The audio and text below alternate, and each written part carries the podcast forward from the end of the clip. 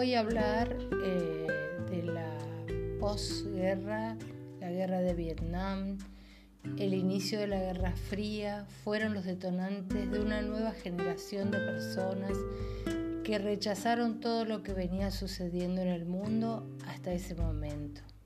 Así nació la contracultura de los años 60. Pero voy a definir la contracultura como un movimiento social y cultural que se caracteriza por el rechazo de los valores sociales y modos de vida establecidos, se usa especialmente para referirse a un movimiento organizado y visible cuya acción afecta a muchas personas y persiste durante un periodo considerable de tiempo.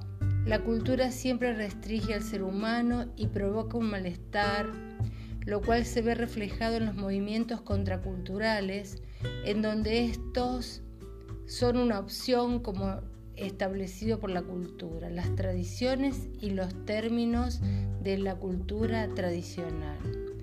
La contracultura surgió por primera vez en Estados Unidos en la década de los 60 se realizaron gigantescos festivales. El más importante fue Woodstock en el año 1969, en el cual se reunieron durante tres días medio millón de personas.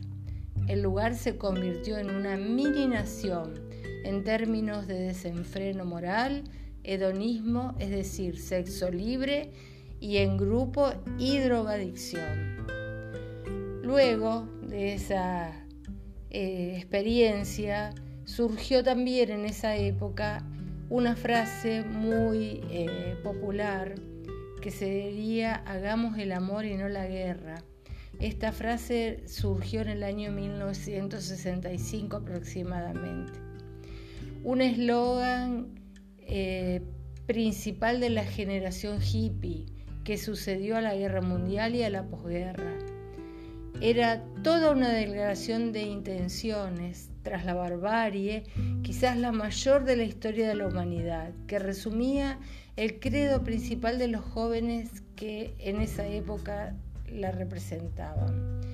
Ese brevísimo mensaje ha calado con profundidad en las conciencias del colectivo social hasta el punto que desde entonces el pensamiento antibelicista y antimilitarista está ampliamente generalizado entre la población occidental. Ese movimiento fue en realidad el intento de digestión de unos sucesos terribles que afectaron a cientos de millones de personas al unísono. Se entiende que se reclama la paz como objetivo social a compartir, tras medio siglo en que la guerra fue la manera en que los poderes, las potencias y las naciones dirimieron sus profundas diferencias. De aquel escenario destaca tanto la necesidad de una primera globalización que dio lugar al nacimiento de las multinacionales en la dimensión que hoy las conocemos en nuestro mundo postcolonial, junto con las graves tensiones que todo ello provoca así como la instrumentación de sociedades que estaban dejando atrás la antigua estructuración en clases. Todo este movimiento de amor y paz derivaron en una curiosa mezcla de prácticas artísticas que persistieron hasta los años 90, generando un producto de dicha expresión artística, formando una cultura híbrida que pretendió desafiar explorar o borrar las fronteras y las jerarquías que definen a la cultura tradicional, tal cual está representado este poder. Estas prácticas culturales ponen voz y visibilidad a quienes no la tienen, los excluidos a quienes se le niega el derecho a una real participación. participación. Nace así el arte activista, que se concibe a través del proceso y recepción del producto colaborando, no, perdón, cobrando significado.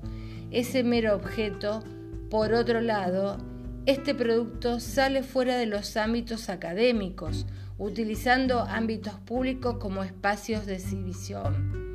Estos productos toman la forma de performance donde están presentes las, las instalaciones sobre algún tema determinado y se documentaban a través de fotos o filmaciones. También podemos destacar que en esta época los artistas tomaron el rol de comunicarles con su arte crítico a las sociedades que los medios de comunicación eran la palanca que movía el mundo y que, y que con esa herramienta esa sociedad podía ser manipulada, tanto políticamente como socialmente. También podía ser una herramienta bien utilizada para llevar adelante campañas de concientización sobre medios, medio ambiente, entre otras cosas. Matt Lujan es quien había dicho eso. Eh, aquí termino mi, mi podcast. Muchas gracias y espero que les guste y puedan comentarlo. Muchas gracias.